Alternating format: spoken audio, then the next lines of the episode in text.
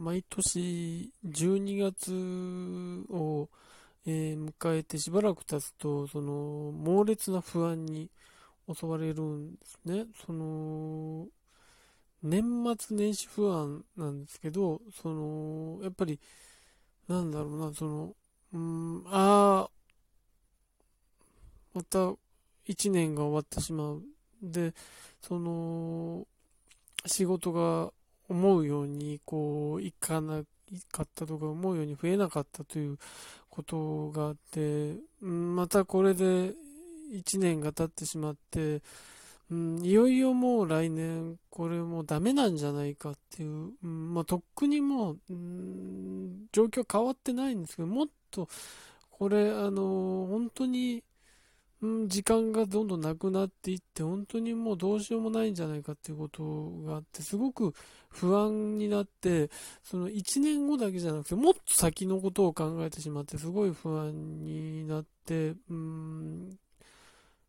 本当にそれが充満して、こう、身動きが取れなくなったりとかっていうのがあって、で、それでも何か仕事のことがあって、締め切りのこれがあってみたいなことがあって、それをやってる時は紛れる。あと、あるいはラジオの投稿とかも僕まだやってるんで、それの、うん、締め切り前までっていうのはまだ紛れるんですけど、そういうものが一旦途切れるとともにまた不安が襲ってきて、うん、どうしようもなくなっていくんですね。で、それで、そのまま、うん、そうなると、あの SNS とかで、その、その、そういう、うん、何かっていう、その、誰かに救いを求めるような、その仕事を求めるような投稿を繰り返したりだとか、えー、その、なんか、うん、そういう関係、同じ業界の関係のある人、関係のある人どころか、その会ったこともない人が、生地 DM が解放されてるもんだから DM を送ってみたりとか、そういうことをやったりとかっていうのを、もうこれ何回やってんだっていうこと、何年やってんだみたいなことをやってしまったりとかして、うーん、っていうこと、もう、ツイッターもそうだし、フェイスブックもそうだし、そういうことをやってしまったりするんですけど、まあ、あのそれが、ん年末にかけてすごいそれになっていくという、うーん、で、当たり前ですけど、年末年始、そんなの、あのね、忙しい人もいるだろうし、その休みに入ってる人もいるだろうし、どちらの側としてもそんな急に来たものをそんな返さないだろうっていうのはわかるんですけど、それが返ってくるんじゃないかっていうことを、あの、思ってまた、なんかわさわさしてしまったりとかっていう、そういう無意な時間を過ごして、で、その、まあ、年末年始の番組を見たりするのは、うん、楽しいし、気が紛れるんですけど、まあ、それ、そういうものを待っているもんですから、心のどこかで、その、早くはこの、うん、1月3日過ぎてくれないが、3日過ぎて、あの、動き出したら、そういうものが返ってくるんじゃないかとか思ったりとかしながら、まあそんなこともしながら、その、愛も変わらず DM でその1月4日過ぎぐらいに急に2、3年会っていないような人に、えー、年始の挨拶をこれ見ようがしにして、その帰ってきた様子によって何かその仕事につなげられないかなみたいな、そういうなんか汚い思惑の DM を送ってしまったりとかっていうのがあって、で、返してくれた人に申し訳ないなって思ったりとか、そういうことがありながら、うん、で、まあ、案の定、その、ね、制作会社の人、宛てに急にその何かを送ったとて、その、ラジオの CM がやり、の仕事がやりたいからって、そういう会社のところに急にメッセージを送ってきた、送ったって、その、返す、義理もないだろうし、うん、何をやっている人かわからないので、そんななかなか返さないだろうと思うんですけど、やっぱり帰ってこないと、打ちのめされたりとか不安になったりとかして、ああ、じゃあもっと結果出さないと、これは帰ってこないんだなとか思ったりして、じゃあ、結果って何なんだっていうこともありつつ、またそれで苦しくなってしまったりっていう、結局、年末年始不安が明けて、年始不安が襲ってきてるのが今なんですけど、あのー、ちょうど今、その、年始までかかっていた締め切りごとみたいなものが開けて、ちょっと今時間が空いているもので、案の定それに陥っているので、あどうしようもないなと思うんで、まあ、あのー、来週ぐらいに人と会う、うん、約束が取り付けたんですけど、それまでの時間がすでに不安が、うん、持続しているので、あのー、なんとかと思ってツイッターのスペースを始めようとするんですけど、スペースを始めて1分、1分から5分ぐらいで誰も入ってこないとすぐにやめたりっていうのをさっきもう2回繰り返したんですけど、あのー、まあそんなこともありながら、うん、まあとにかく、うん、不安、不安が服を着て歩いてるみたいな今そういう状態なんですけど、あのー、まあ、僕、その、去年のその12月ぐらいに考えたことは、ラジオの CM のお仕事っていうのを、あの、去年、割とやらせていただいて、まあ、あの、採用されたり採用されなかったりっていうことがあるんですけど、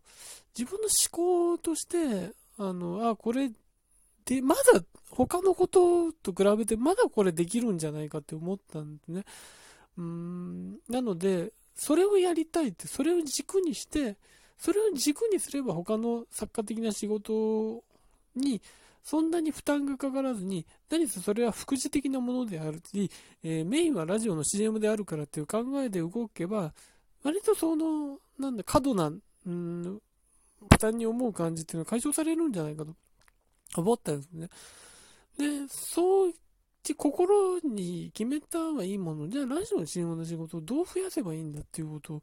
があって、今、ラジオの CM の仕事をやらせていただいているのは、その、だから制作会社のこと、もう数年お世話になってますね。数年本当にお世話になっていて、そこの方から、その、ご連絡いただいて、じゃあ、会やります、返してっていうことを、あの、去年やらせていただいたんですけど、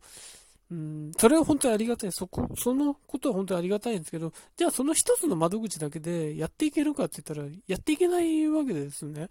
うん、わからないです。それはわからないです。今年その数がどれだけ増えるかわからないですけど、おそらくやっていけないだろうって考えると、じゃあラジオの CM を軸にするんだったら、もっとその窓口を増やさなきゃいけないっていうことを考えると、で、窓口を増やすってどうすればいいんだろうって思った時に、あの、文化放送のラジオ CM コンテストっていうのがあって、あの、それはまあ対象で賞金が出るんですけど、それ以上に、そこで1個それがあれば、その、営業かけやすくなるだろうみたいな、そういう思惑で、あの、出したんですけど、去年年末。で、その発表っていうのがもうちょっと先なんで、この期間がすごい不安なんです。で、そこで何に引っかかる確証もないわけじゃないですか。うん、むしろ引っかかる可能性の方が少ないって考えると、じゃあ自力で他のこととこ探さなきゃいけないっていうんで、その、ラジオ CM とかそういうのを携わってる人の SNS をフォローしてはそこに DM 送ったりとかって相変わらずですね、相変わらずそんなことやったりとか、その、あの、ラジオ CM を作っている制作会社のそのお問い合わせのところにメッセージを送ったりとかって、まあそういうことを、うん、やって、うん、営業かけてる感を出してるだけであって、そんなもん営業でも何でもないよって思うんですけど、あの、そんなことで、でも、あの、それが何も、やっぱり成果がないもんですから、また不安になって、えー、それ以外の業界の人にもそういうアプローチをしてしまったりとかっていうのは、うん、あるんですね。だから、それもうまくいかないので、なかなか、うん、これどうしたらいいんだろうっていう、だから、うん、仕事ってそんなに簡単に舞い込むもんじゃないじゃないですか。だから、なんだろうな、うん、なんでこんなことになっちゃったかなっていうのもあるんですけど、うん、なんか間違ってたんだろうなとか、思ったりとか、なんか道のりを違ってたんだろうなって思ったりとかはして、うん、そんなことを、その時間があればあるほど、その不安になってしまう、悩んでしまうっていうことがあって、うん、なんだろうな、うん、だから、それを本当はスペースで誰かに喋りたいんですけど、でもスペースをやって仮に誰かと話した時に、そこでなんか釘を刺されたら、ちょっとまた気持ちが厳しくなってしまうなっていうことで、これ、なのでラジオトークに逃げ込んでるんですけど、じゃあ、これを聞く人がどれだけいるんだって、これを聞いたとって何を思うんだって、これを聞いて仕事が、じゃあ、仕事の紹介するみたいなことがあるわけないだろうって思うんですね。だからこんなものは無駄でしかないんですけど、うん、だから、本当になんか、ちょっと今、うん、そんなことで不安が本当に、うん、頭の先から足の先まで不安みたいな感じにはなってますね。